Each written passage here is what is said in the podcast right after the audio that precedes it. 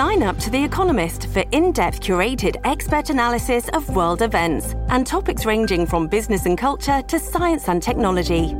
You'll get the weekly digital edition, online only articles, curated newsletters on politics, the markets, science, culture, and China, and full access to The Economist Podcast Plus. The Economist is independent journalism for independent thinking. Go to economist.com and get your first month free.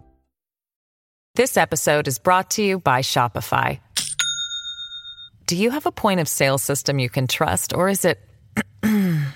a real POS? You need Shopify for retail. From accepting payments to managing inventory, Shopify POS has everything you need to sell in person. Go to shopify.com slash system, all lowercase, to take your retail business to the next level today. That's shopify.com slash system. 来吧，欢迎大家来到天亮说晚安的这个每天跟大家呢，一个礼拜跟大家分享几次哦，国际事呃国际政治新闻的头条的焦点。今天呢，我们还是一样一样不免俗的跟大家先问好哦。十月三十号，美国时间十月三十号。的这个白天也是亚洲时间十月三十号的晚上，来跟大家来聊一聊星期一有什么样的国际重点的新闻。当然，明天呢，在美国西方世界里面讲的万圣节哦，这个呃等于是西方世界的鬼门开了。我们希望呢，这个世界可以赶快赶快的和平哦，这个赶快的和平。但是理想跟现实有差距，我们也知道，至少我们可以多打多呈现一些。非常呃现实、非常真实的事情，让大家知道，让大家了解。我们先来看一下一样的，今天跟大家从呃呃 Washington Post 就是华邮开始哦。华邮的消息报了什么事情呢？首先，他们讲到的是以色列跟加萨的战争哦，这个及时更新。及时更新的部分，他讲到以色列呢正在正在正在增加。对于加萨走廊的地面部队的攻击，地面的攻击，增兵，增加了坦克，走，呃，跨入了边界哦，进入到第二个所谓的这个以色列强调这是第二阶段的战争的开始，基本上就是地面部队的进军哦，已经开始正正在扩大。那他说这是呃扩大行动的一部分，已经开始展开了。当然，毫无疑问的，这会带来更多的伤亡。到目前为止的统计哦。呃，当然，各方的数数字可能不太一致，但是基本上呢，加萨走廊的死亡人数已经超过了八千，孩童跟妇女的部分呢，孩童超过了三千，妇女超过了一千五，这些都是目前得知的数据，都是不忍卒睹的事情哦。我们看到非常非常多的影片，如果大家今天看《纽约时报》，大家等一下我们可以看一下。呃，《纽约时报》今天的网络版呢，事实上它一开始就先放了一个非常短的视频，三分钟左右的视频，它是从这个加萨走廊的巴勒斯坦孩童的观点，记者去访问这些十二岁以下的孩童，让他们谈一谈他们看见了什么事情。嗯、很令人难过，只能说很令人难过。战争真的是非常的残酷。如果有任何很勇敢的人觉得说我们就势必要一战，真的应该多多三思哦。好，华油继续也有讲到一样的，他们从这个战争发发始发呃开始之后呢，华油其实就开始陆陆续续在整理战争呃所谓的从地图的角度来看，呃从地图的角度来看这个呃。战争到底发展到什么地步哦？然后我们来看到，呃，今天的消息还有，呃，抗议者呢冲击了在俄罗俄罗斯的机场，他们试图阻止呢从台拉维夫起飞的飞机。其实这个新闻呢值得大家想一想哦，因为现在开始有一些。支持以色列跟支持巴勒斯坦不同的论述，在世界各国有慢慢开始在发酵，要非常非常小心跟谨慎来看待这个事情。为什么呢？因为这个抗议讲的是说，在这个造成了二十多人受伤，在塔吉斯坦的一个这个频道呢。呃，民间的媒体有在呼吁说，哎，我们去抗议，从以色列来的飞机，我们来抗议以色列人。这是当然，从俄罗斯的角度，他们站在要和平，然后他们支持巴勒斯坦，他们觉得说以色列人，或者是啊、甚至我们说犹太人哦，有一些反对犹太人的这个气氛。我们知道，在历史上呢，纳粹反犹太的主、反犹太主义、反犹太这种行动，那当然也有支持的。所以支持跟反对呢，这在历史过去历史曾经发生过。过去历史上面的这些伤痕，是不是真的完全都已经平息了？看起来并非如此。所谓的反犹太或者是支持犹太，事实上，它两边的两股的势力，它是它是在呃世界各国的很多的地方，它是。被压制，并不是完全的没有。待待会我们也可以谈谈到，不止在俄罗斯发生的这个抗争，事实上在美国社会也有这样的一个情况发生哦，非常非要非常非常的小心。然后华邮呢也有报道了，就是在这个政变之后，我们说尼日政变，其实尼日政变大家也没有在关注啦。他说在尼日政变之后呢，事实上有这个呃伊斯兰的恐怖分子哦在。在这个呃尼日的部分呢，有，哎，这这更加的激化。这是他报道的一个广播，讲到这个呃有新闻在非洲的地方，好像这个极端主义啦、反美的情绪也在高涨当中。然后也看到了这个呃华邮报道呢，呃蛮蛮蛮多的，其实蛮多的，蛮多不同的报道，我们可以来看一看。然后华邮其实今天还有报道，从各种的角度，从以色列轰炸加萨走廊，然后从民间的角度，从妇女的角度，有一个新闻呢，也想跟大家说。我刚刚特别讲到说，这个世界有支持犹太的，有反犹太的。事实上，在美国的康奈尔大学，华邮就特别报道了，在美国康奈尔大学校园呢，已经出现了所谓的犹太学生遭受到了威胁，遭受到了恐怖攻恐怖威胁哦，所以。呃，到目前为止看起来呢，在美国社会当中也有一些反对的声浪出现哦。那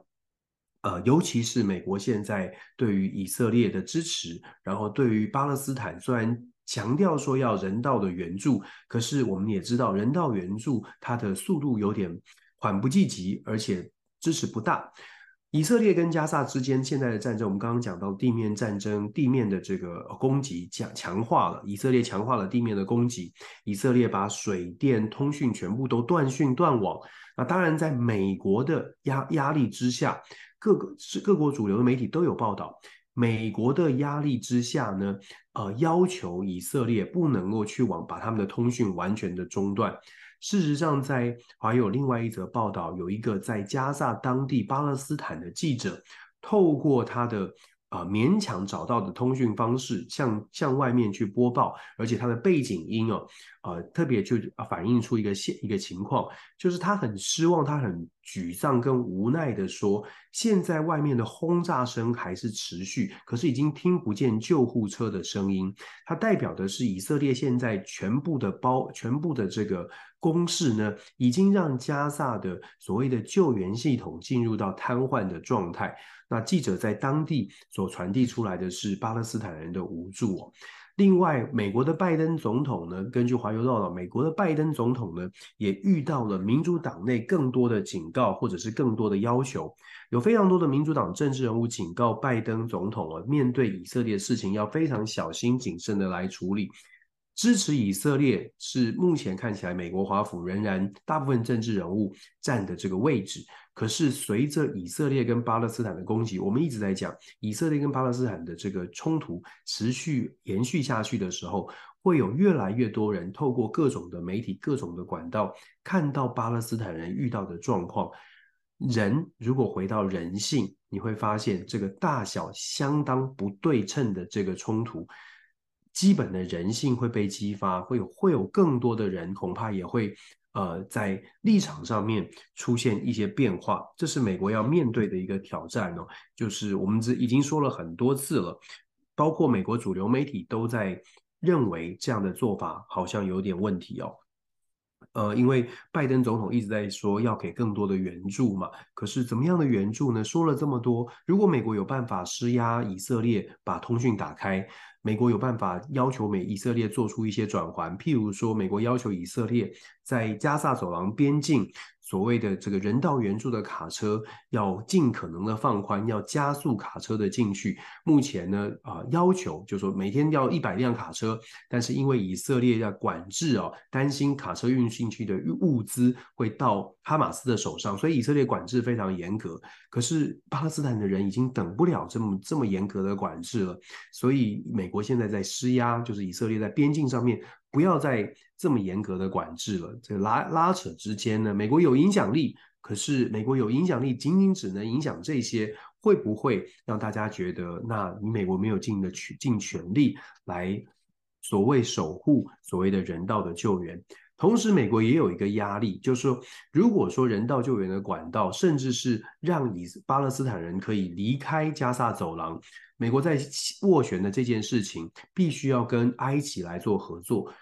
但是埃及也有挑战啊，埃及它有准备好迎接这么多的巴勒斯坦人从加萨移居到这个呃埃及吗？埃及我们知道，整个欧洲地区、整个中东地区，过去这几年，包括从阿富汗的。美军撤离之后，难民的问题对于周边的国家来说，都是虽然心里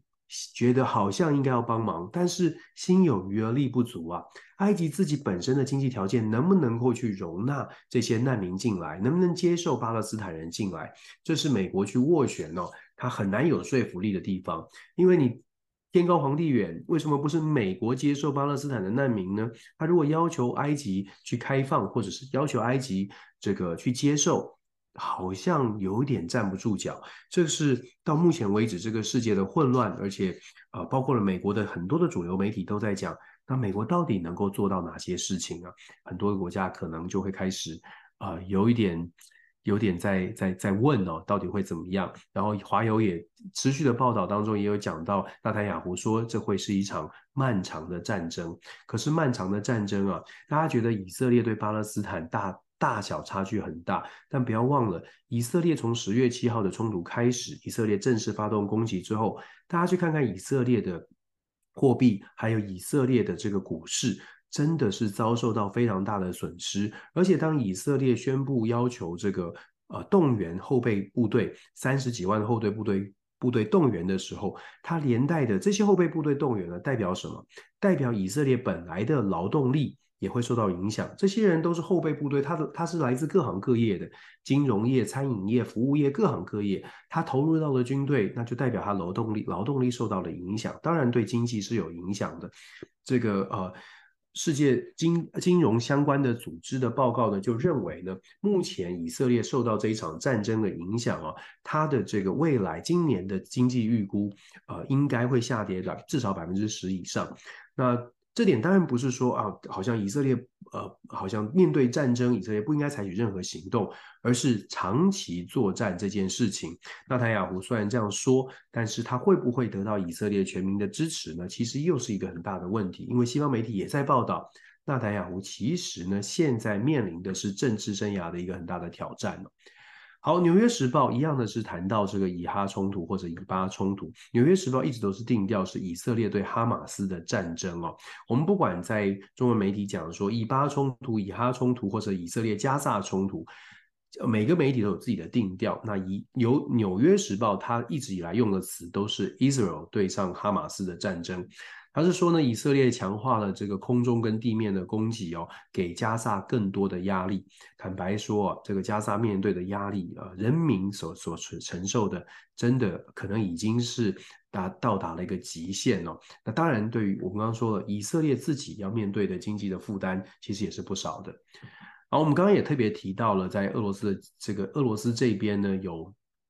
抗争行动哦，抗争行动，然后这个呃，对于从以色列飞来的飞机呢，他们去包围这个飞机啊、呃，包围这个飞机，就说要抓这些，要要对这个以色列人呢有一些不呃不好的这个行动哦，因为抗争嘛，认为说以以哈冲突或者是以巴冲突对巴勒斯坦人承巴勒巴勒斯坦人已经承承受太多了，他们要把表达抗议。然后《纽约时报》呢也同时兼顾了乌俄战争。报道了乌俄战争，你看以哈冲突，或者是这这个以色列这边的状态呢，已经让很多的媒体重心都放在这一场冲突，而忘记了其实乌俄战争还在继续。所以《纽约时报》就特别针对乌俄的冲突，它讲到了讲到了这个乌俄的这个呃乌东地区呢，有一个关键的城市哦，这个城市 这个城市呢，现在正在遭受。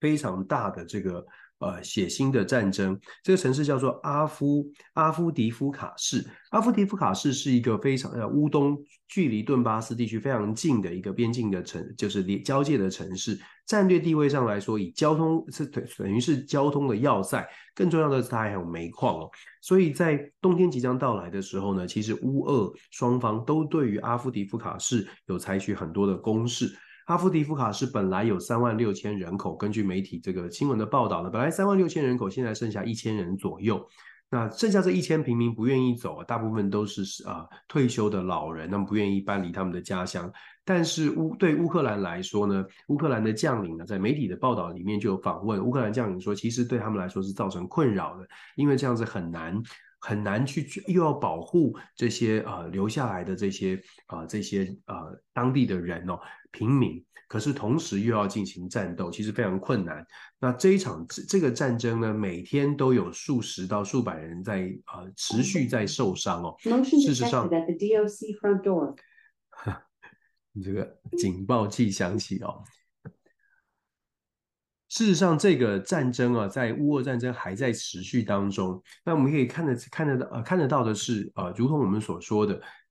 世界媒体的重点开始被转移了，变成乌俄战争没有在关注，可是其实乌俄战争还在持续。这个呢，在媒体当呃，《纽约时报》有特别做这样的报道，而且不只是乌俄战争啊，还有更还有其他的地方，世界还是不是很这个呃很和平哦。因为《纽约时报》就报道了，他说我我将从零开始，我将从零开始。他说阿富汗人呢对敌对的巴从巴基敌对的巴基斯坦涌出。大家知道，阿富汗从美国撤军之后，整个地区啊，这个阿富汗的状况也是也是世界新闻。呃，当时很多人报道，然后呢，一下子媒体就焦点就被其他的事情带走了。这则新闻在说什么呢？这则新闻在说巴基斯坦哦，巴基斯坦呢下达了一个最后通牒，从十一月一号开始，所有在巴基斯坦的没有证件的非法移民呢，都要这个。离开巴基斯坦，那离开巴基斯坦，现在有多少阿富汗人呢？事实上，在过去几十年来，巴基斯呃，因为阿富汗的状况比较复杂一点，所以呢，有百分之有超过一百七十万的这个呃阿富汗人呢，事实上是流离失所，然后是搬到了这个呃呃巴基斯坦，阿富汗人搬到了巴基斯坦。现在巴基斯坦的政府下达了最后通牒，十一月一号全部都要回去。所以啊，呃，人道救援组织，联合国的人道救援组织呢，就在思考怎么样可以帮助这些阿富汗人回到这个阿富汗，但是呢，又要避免塔利班可能对于这些阿富汗人当中有一些可能本来因为逃离塔利班，为了逃离塔利班，塔利班才离开的阿富汗人，做出一些这个呃。不当的行为，或者是拘捕啊，或者是人侵犯他们的人权，所以其实现在也很两难。那这就是我们所说的这个世界的混乱了。真的，我们在现在这种混乱的局势当中，能够安稳的过上小日子已经很不错。但是呢，在安稳的同时，如果你没有看到这个混乱的状态，好像其实正在扩大当中，没有看到这个，好像这个烟雾慢慢的扩散了。事实上，没有未雨绸缪是有点危险的，大家要特别的注意哦。《纽约时报》其实还有报道了一些其他的国际相关的消国际新闻，包括了英国的这个查尔斯国王呢，呃，查尔斯国王即将要到肯亚去访问哦，这个礼拜要到肯亚访问。那一般是预料呢，他到肯亚会会会传递出一些善意哦。事实上，英国呢，在过去哦，就是很多的殖民时代哦，那现在要跟这些这些曾经被殖民的地方来重新修补关系。可是修补关系的同时呢，又不能够太过去强化说过去殖民时代他们犯了很多错，只能说啊，可能有一些不好的行为，大家互相谅解。为什么呢？因为呢，《纽约时报》就报道了，如果英国的王室哦强调自己可能过去做的做的事情是对于这个国家不好的。会不会导致这些国家要求赔偿哦？啊，查尔斯王子的访问呢？一方面要传递善意，要强调殖民时代过去的一些历史，但是一方面呢，又要确保他讲的或者是他所传递出来的事情呢，不会反而造成有一些殖民国家殖以前被殖民的地方对英国要求这个高额的赔偿。所以他是形容啊，正在走钢索。纽约时报说，这个英国国王的拜会呢是在走钢索。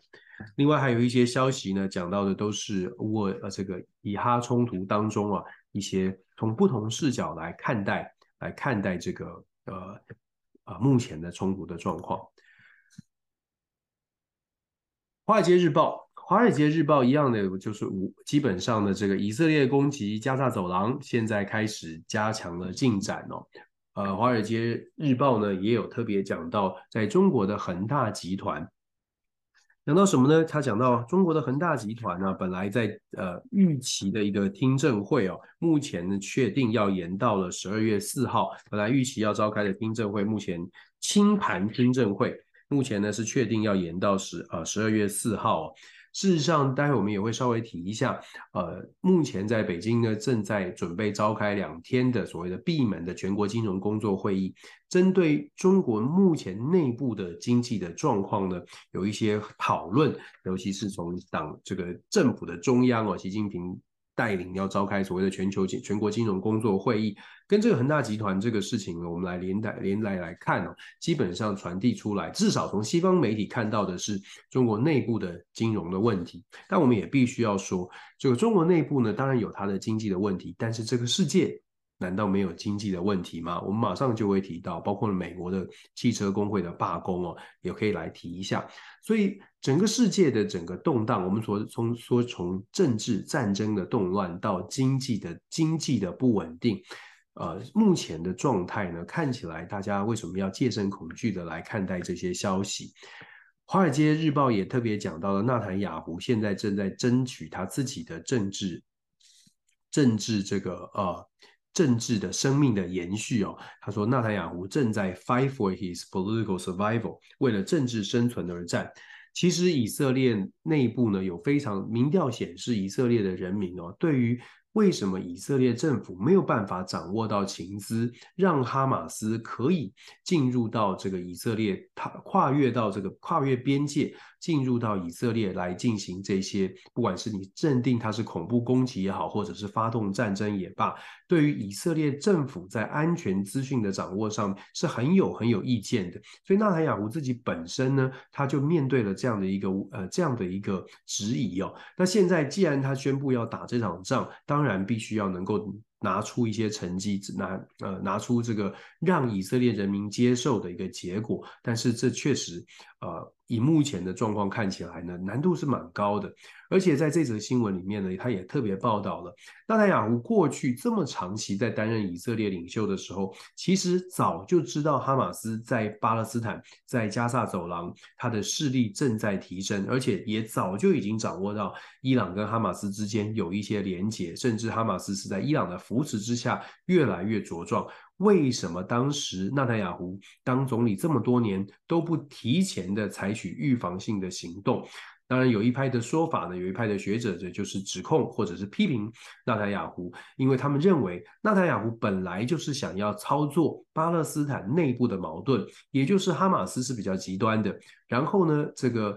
巴勒斯坦也有比较温和派的，就是走所谓的政治政治改革哦，慢慢的来调整，就是透过选举啊。这个比较温和派，所以纳坦雅胡呢，被认为很多的学者认为说，会今天走到这样，是因为纳坦雅胡自己本身也放任的哈马斯在巴勒斯坦在加萨走廊内部形成变成一种势力。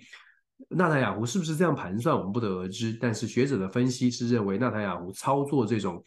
加萨走廊内部的分歧，结果呢，有点玩火玩过了头哦。那哈马斯的这个攻击呢，反而让以色列遭受到了这样的损失。呃，纳坦雅胡恐怕难辞其咎。这是媒体当中不同角度的这个观察跟报道，我们都跟大家来分享一下。那再来呢，华友也特别报道了。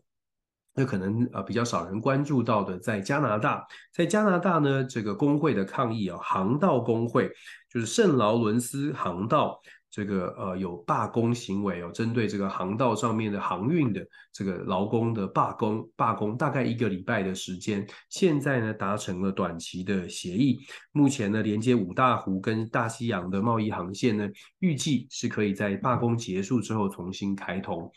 讲到罢工呢，我们就不得不提一提。我们把这个美国的罢工之前有跟大家说过了，美国汽车工会的罢工呢也拿出来讲一讲一讲。因为就在这个礼拜呢，算是达成了协议哦。呃，在几个重要的公这个汽车公司都做出了妥协，劳方跟资方都互相各让一小一一一步哦，达成了妥协。可是这个妥协呢，根据华呃华尔街日报的报道啊，他的角切入的角度呢，就是说在底特律，也就是这个工会的所在地，罢工的所在地，他说以色列啊，事实上他这个呃结束了罢工是没有错。但是呢，呃，car makers 就是汽车的公司呢，可能接下来会面临到蛮大的成本的压力。就短期之内，虽然劳工都回去了，可是这个成本会是非常大的负担哦。为什么这么说？因为汽车工会的劳工要求的是他们的薪资要提升哦。那当然，他们本来是要求要比照之前的，像是其他的这个货运货运卡车司机啊等等，可能在短期之内，他们的薪资要上涨到百分之三十几、百分之四十。一开始的时候，汽车工会要求的是薪资要上上上调百分之三十五到百分之四十，各家可能不一样，福特啦，这个呃 GM 等等哦。但是后来做出妥协之后呢，有福特最早做出妥协之后，变成了在四年之内，基本上达成的协议是四年之内呢，要达到劳工，就是汽车这个生产线的劳工，他们的薪资要上涨百分之二十五。那劳方高兴了，劳方说好，我们可以接受了。可是《华尔街日报》就有特别正做一个分析，它里面就讲到说，目前呢，在底特律，在美国的汽车产业。它的这个成本呢、基本上就就已经是大概呃一个小时用整个六六十块钱做做成本来啊、平均下来大概六十块钱，劳动的劳动力的成本大概是六十块。特斯拉汽车呃。以及因为它有在国外设厂，特斯拉汽车以及日本、韩国等等地方的等等的车厂呢，它的每小时的劳动力成本大概在四十五块到五十五块。所以以现在来说，美国汽车的劳工的这个成本、人力的成本就已经比较高。比这个其他的竞争竞争者高。根据这样的一个劳资协议之后呢，预计在四年内薪资上涨百分之二十五。所以在四年之后，根据他们的预估哦，在四年之后，美国汽车业者的劳动力成本将会达到每个小时是八十七块到九十块美元。大家用很简单的概念去思考，就知道那未来美国汽车的竞争力很可能就会更加的打折扣，因为。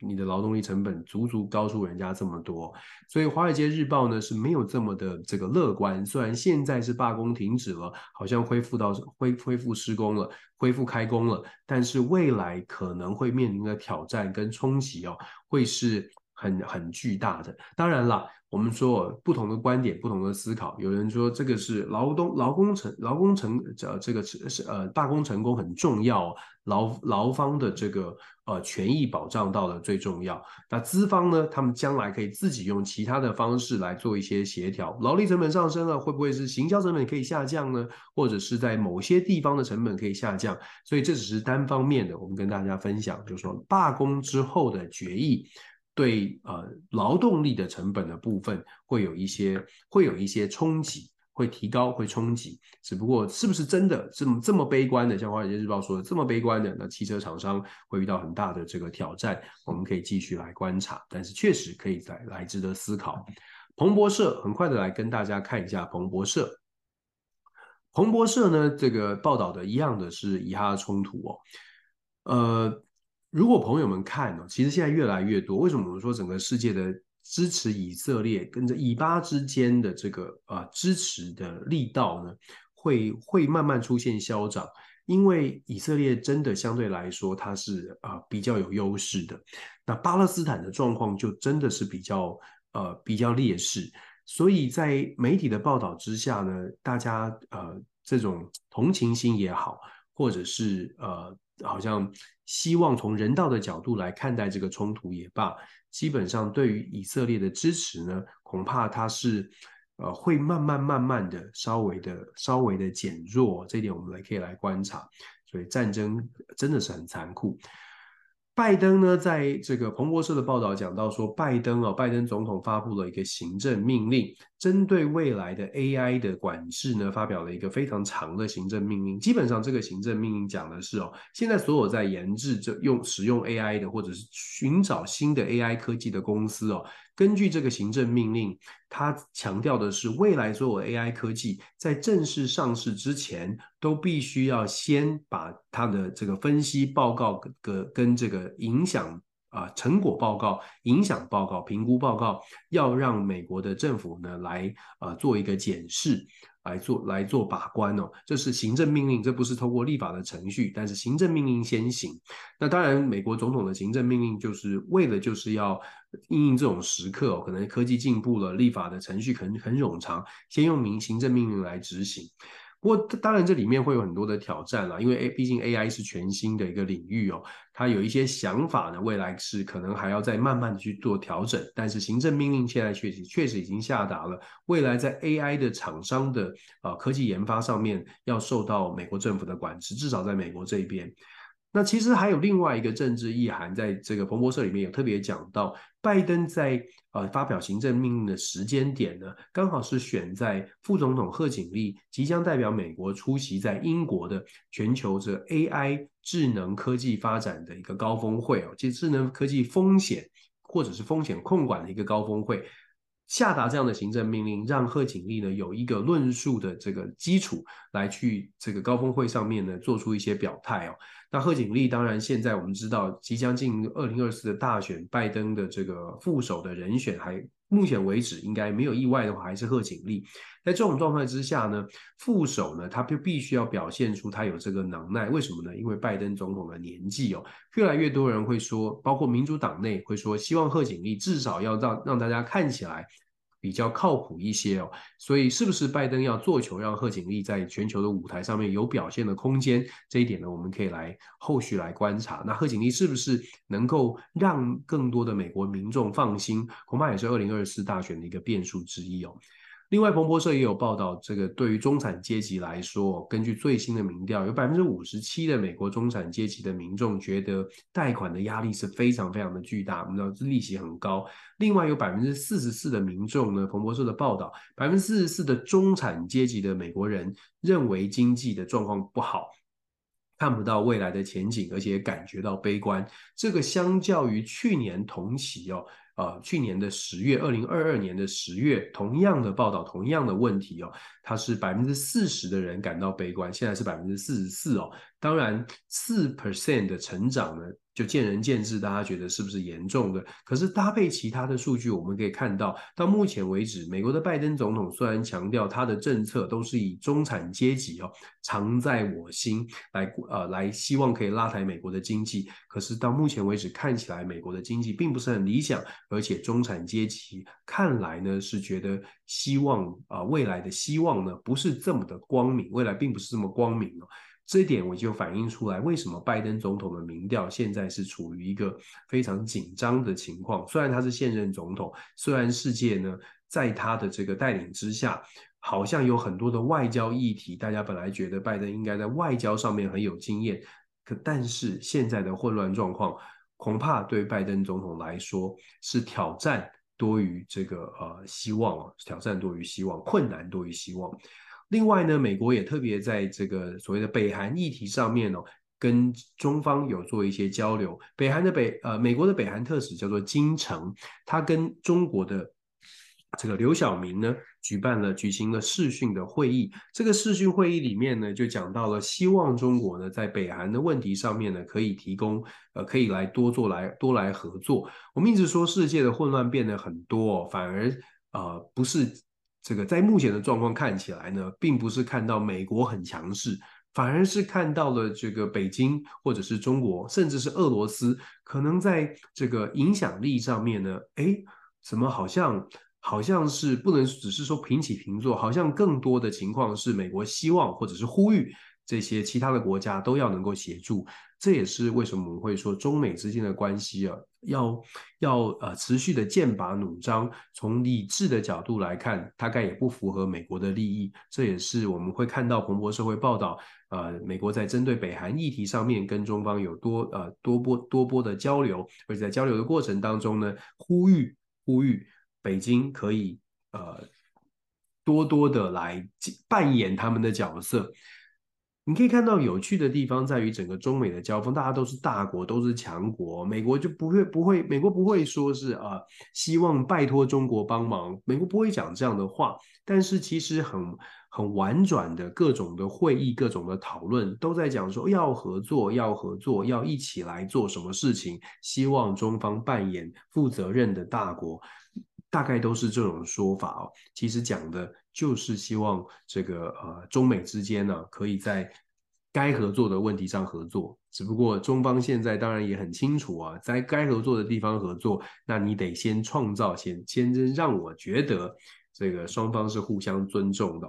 我知道我们这样的说法，可能又会。有人会说，你这个是，哎呀，怎么这么轻中啊？怎么这么怎么这么这个这个，好像呃，这个没有很坚定的这个站在所谓的西方的民主阵营。我们一直以来都是在讲啊、政治的现实的部分。大国外交就是大国外交，强就是强，就是有能力就是有能力，有影响力就是有影响力哦。不会说哦，只一只有全世界只有美国有影响力，因为很显然的，这世界不只只有美国有影响力。虽然在台湾常常听到的是，我们以以以美国马首是瞻，很多的民主国家确实是以美国马首是瞻，但是我们也必须看到，这些以美国马首是瞻的国家，事实上他也没有忘了世界还有其他的大国，他们也不会去轻易的去得罪。这是在台湾一个很重要很重要的这个理解的部分。彭博社也有报道，川普遇到的状况。川普遇到什么状况呢？十月十六号的时候呢，美国的联邦法院的法官哦，有个法官下达了禁制令，因为检察官要求要求法院呢去禁止川普在对这个司法审判的过程当中，可能透过推文啊，透过他的社群影响力啊，向。可能会站出来作证，可能会站出来反对他的人施压。检察官是认为呢，这这个社会舆论的压力，尤其是他背后很多的这个共和党的支持者，这种压力，当川普说这个人把他把某一个人点名出来说他以前的助理或者以前的律师可能是叛徒或可能是什么的时候呢，这个舆论的压力会很大，大家可能去这个这个人的这个呃脸书啦、Instagram 洗版啊什么的，或者是造成舆论的压力。那检察官是认为呢，这样会影响到审判，所以要求联邦法院、联邦的法官呢下达禁言令，就是让川普不要这样子针对性的来做发言。但是这个禁言令要求禁言令，其实有一个很 tricky 的地方，就是很麻烦的地方，就是说美国有第一宪法第一条修正案，就是保障言论自由。怎么样来呃限制川普说话呢？如果川普说我。我想要在我的脸书上、我的社群媒体上发言，说我不喜欢谁，或者是我觉得这个人背叛了我，这这这个有违反言论自由吗？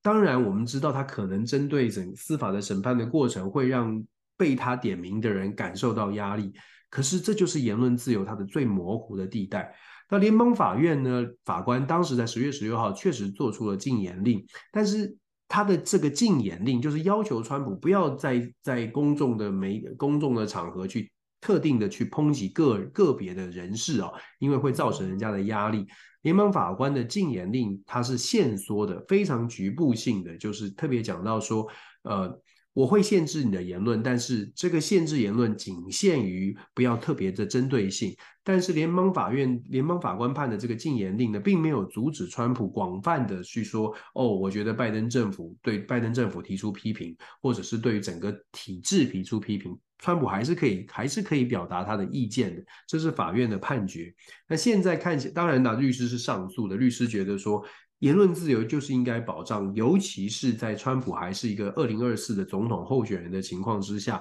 你的司法就不应该要去限制川普说任何的话，因为这这段时间他说的任何话，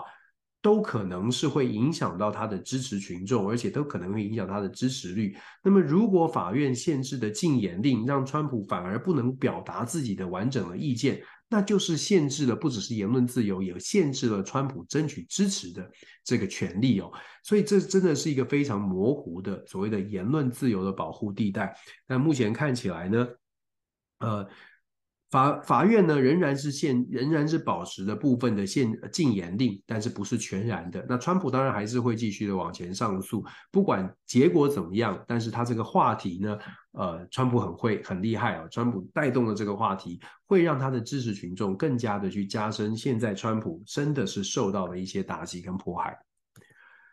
美国政治啊，政治人物真的表演很重要。我们看一下，我特别讲这件事情呢，就是说，当然是新华网也会讲啊，但是我们特别讲这个《星岛日报》拿出来看，讲到说这个全国金融工作会议啊，今明两日召开这个闭门会议，议题的迫切性主要是在国内的中国国内啊，中国大陆内部的房债啊、地方债的危机。呃，按照媒体的说法呢，彭博社他说引述消息啊，这是中国领导层、金融监管机构跟银行家呢，要在北京召开全球的全国的金融工作会议。我想这是非常重要的一个会议。当然，会议的结论它是闭门的，结论我们只能在后续的政策上面看到。但是确确实实反映出来，中国现在面对的内部的金融的问题呢，是正在打算要好好来处理的。如同我们所说的，全世界在现在的这个局势之下，没有哪一个国家说完全没有问题。那当然，你要特别强调说啊，中国有些朋友讲说啊，中国大陆的经济的状况已经糟到什么样的地步？我们要看啊实际的情况跟实际的数据哦。当然有挑战，但是全世界哪一个国家没有挑战呢？这一点我们不是说呃，不是要为谁说话，而是特别强调。如果真的一心的觉得我们自己的问题没有看到，就像现在美国面对的这么多的挑战没有看到，但是去强化说啊，中国现在糟糕了，快垮了，俄罗斯经济快垮了，我们就讲俄罗斯的经济快垮了这件事情，从乌俄战争开始，已经到目前六百多天了，快两年的时间哦，乌俄罗斯还没垮，俄罗斯的经济打仗打成这样。怎么还没垮呢？如果按照原来的讲法，俄罗斯快垮了。俄罗斯这场战争比气长，比不久的预言失败了。有有没有人啊？有谁有有谁负责呢？乌俄战争还在打，俄罗斯乌乌克兰还在流离失所。所以这个是看新闻，我们可能多想一想，多想一想，到底有多少的这个呃呃程度哦，是贴近即将发生的事实。另外，新华网呢今天有一个报道，也是呃特别拿出来说一说，在北呃北京举行的这个香山论坛哦，有请这个中国本来的前呃外交部副部长傅莹，他报道这个强呃讲讲法是说，他们有找到美国学者，美国这个学者呢，我个人有呃遇过，有呃碰过，在会堂会会场上呃会议当中有遇过，这个是 Quincy。Quincy Institute，这是美国的一个智库。Quincy Institute 专专门负责东亚项目的主主任哦，这个麦克 Mike 呃 Michael Swan，他呢是讲说讲到了一个一一段话，讲到说中国的崛起啊，造成这个东亚局势的不稳定哦。那当然，这个就很很有争议了。傅莹当场的反驳，当然也有他的道理。为什么这么说呢？因为当你强调说中国的崛起造成这个区域的不稳定，其实他所所暂定的位置就反映出某种程度，反映出来就是说，呃，中国崛起造成的压力。他必须很完整的论述为什么一个国家崛起就造成了世界的不稳定。那美国的崛起或者是欧洲国家的崛起，为什么对于世界就是一个安定的力量呢？如果你的论述是很完整的，譬如说，我们相信民主政体，我们相信西方国家的民主政治是最好的，所以在西方国家的民主政治的体制当中成长的大国，就绝对不会造成世界其他地方的危害。你要这样做论论述可以，但是你做这个论述，你要跟世界政治、世界我们人类人们看到的现在的国际局势来做一个对照，它的这个说服力到底在哪里哦？我想这个很多朋友可以自己来做思考。乌俄战争、以哈冲突都在冲突当中，而且我们最近一直在关注的以哈冲突或者是以巴冲突，不管你怎么说，这个冲突这个冲突爆发，如果你去深究它背后的原因。到底西方国家扮演什么样的角色呢？而西方国家在冲突发生之后做了多少事情？如果说一个有影响力的大国可以要求以色列开放网络，那除了开放网络之外，难道影响力就只有到开放网络吗？难道不能再做多吗？他盘算的是什么？所以我特别讲这个新闻，我们该该说的、该表达的还是要表达，就是。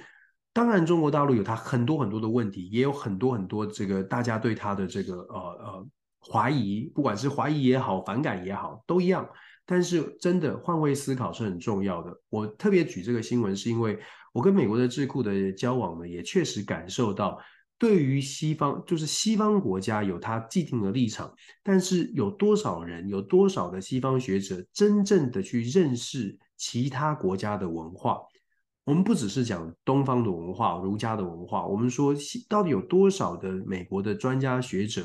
他是站在美国的角度来看待，比如说中东危机，看待非洲，有多少真正去了解在地文化、在地思想的？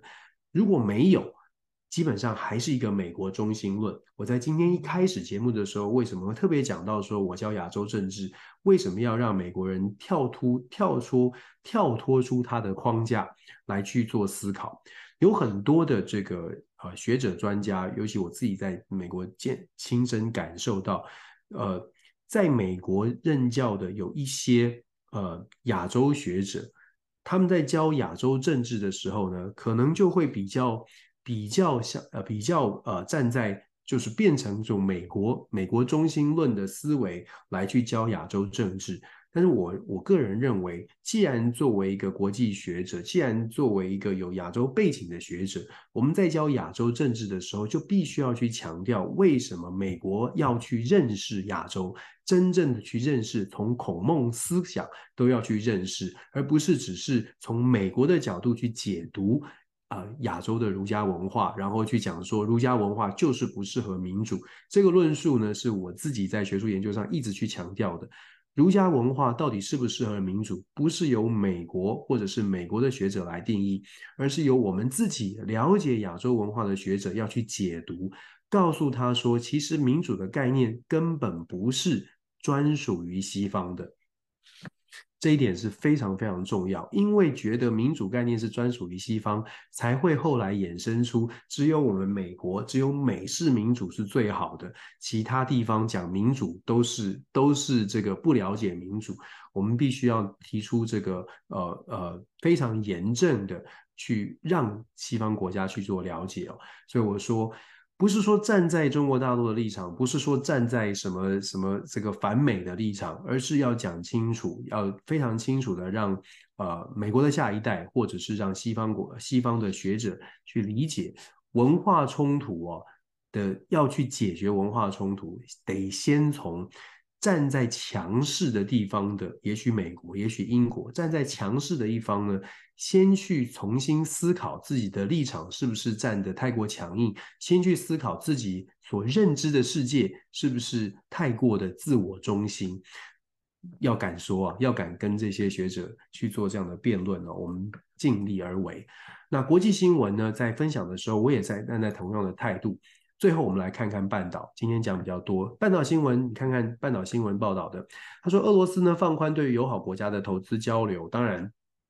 不同立场看待事情，也许在西方国家的媒体的眼光就会觉得，哎呀，你看这是一个，也许夸说夸张一点，邪恶轴心。你看他们的思考是这样。我们一直说这个世界为什么会这么动荡，就是因为都觉得自己是最棒的，尤其是强大的国家、强势的国家都觉得自己是最好的，所以呢，传所传递出来的呃这个信号就非常的排他，这是这这是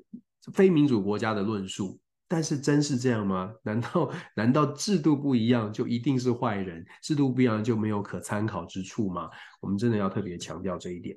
然后呢，半岛日报、半岛时报呃新闻也有特别讲到说，这个呃加萨的立论呃争争论加剧哦，美国不对以色列负责。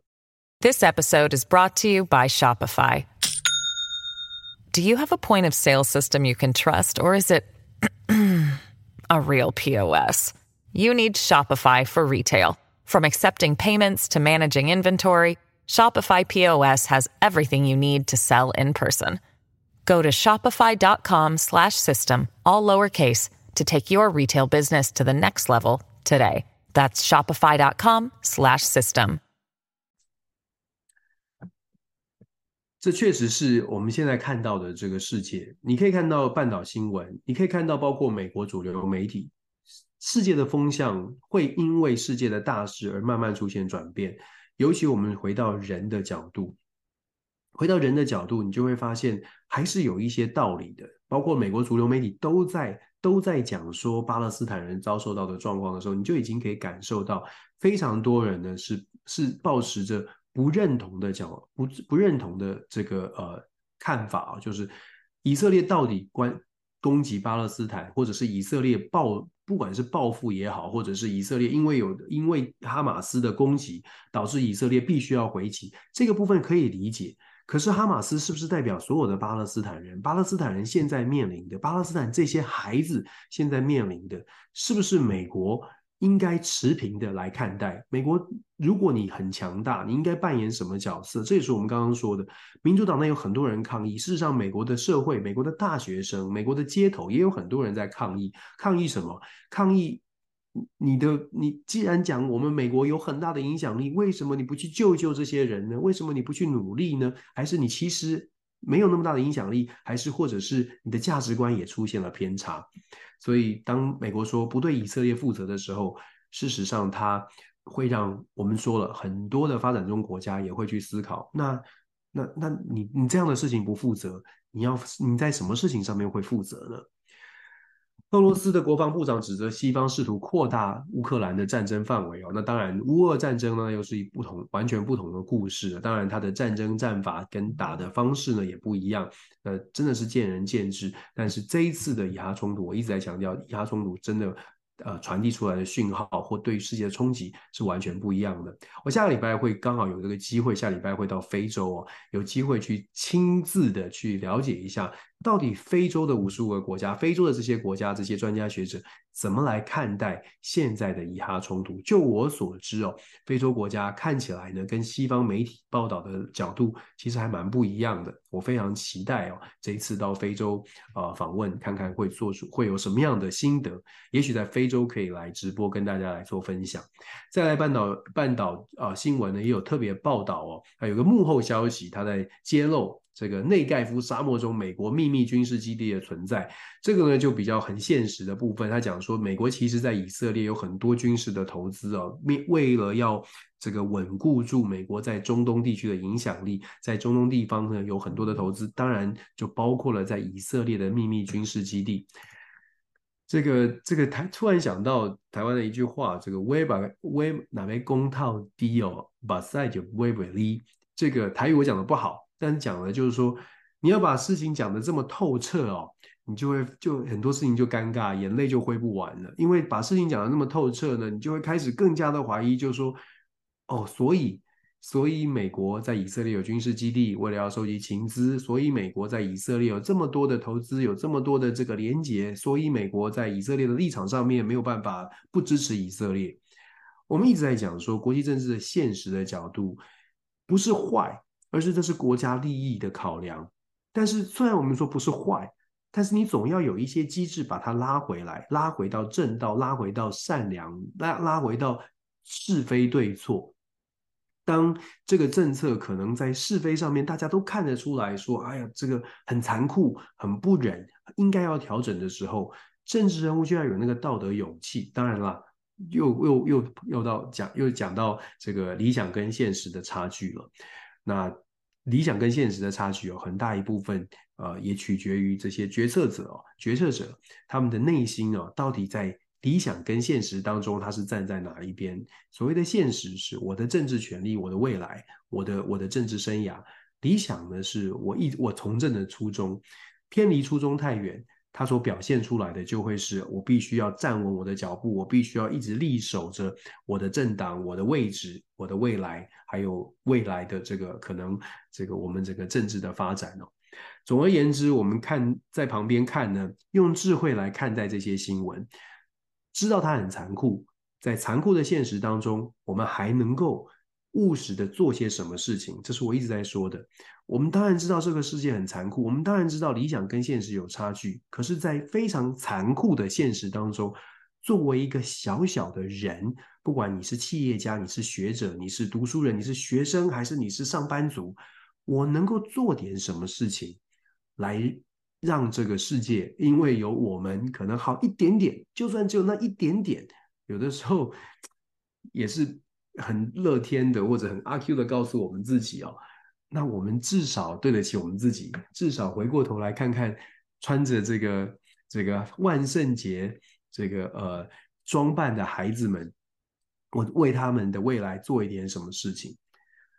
真的有的时候，作为父母，你的生你的愿望很少很小很小，你的愿望只有我的孩子要长大，我的孩子要健康长大。然后你把你的愿望套在现在巴勒斯坦人的身上，你会觉得很不忍的。当然，你可以选择不看，你可以觉得这个不关我的事嘛。我住我住在遥远的台湾，我住在哪里？你可以当然可以觉得这不关你的事情，可以。可是你再把事情再想大一点，再套在可能在两岸方之间会发生的事情上。你就会觉得，看看哈马斯，想想哈马斯这些人，他觉得他的想法有错吗？他觉得以巴在巴勒斯坦受到了这么多的这个呃羞辱也好，或者是受到这么多的委屈也好，他觉得我必须强起来，我必须要反抗。他的想法没有，不能说他完全错的，他要反抗的心态是很正常的，他要反抗。但是巴勒斯坦有很多的平民百姓，也许不是哈马斯这种激进的想法，但是巴勒斯坦人要承受。这些非常激进的、非常强悍的哈马斯所做出来的行为，大家一起来连带付这个代价。我会这我会这样的联想，因为我觉得两岸之间的情况也也也某种程度也是这样啊。你可以很和平的来处理，但是你也可以有很多人很激进的把事情带到不好的地方，然后大家一起来承担。台海是这样，朝鲜是这样，很多还没有爆发冲突，但是有潜在危机的地方，都很有可能是比较激动的这些人，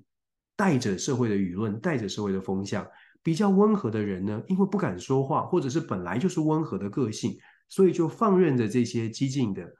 呃人在讲话，然后透过媒体的力量讲得很大声，每一个人都是像刺猬一样讲得很很很勇猛。但是真的事情发生的时候，这些刺猬好像就没有那么勇猛了。真的事情发生的时候，有些刺猬还会跑掉。我们一直讲吧，我们我我觉得还是呃做好我的该做的事情。但是呃言所当言了，相信我们所讲的，然后我暂定我们的立场，呃希望和平，希望世界是安稳的，希望每一个人都可以过平安的日子，希望每一个孩子都可以健康的长大。有选择的权利，有选择的权利，这是呃我们可以做的。这也是为什么要分享国际新闻。你可以不认同我的意见，我也可以不认同你的意见，但是好好说话吧。谢谢，今天说的比较多一点，也感谢大家。那祝福大家一切平安顺心。明天呢，星期二是美国的万圣节，呃，很气气氛很好的，很开心的，孩子们很喜欢的这个吃要糖果的节日哦。不知道在台湾，在亚洲大家是怎么样，有没有这样过这样的节？大家是怎么样过节呢？呃，不管怎么说，我真心希望每个人都平安顺心。谢谢，祝福大家。那我们星期三，星期三的这个天亮说晚安，我们星期三再跟大家来聊聊当时啊当天发生的国际新闻。拜拜拜拜，晚安，拜拜拜拜拜拜。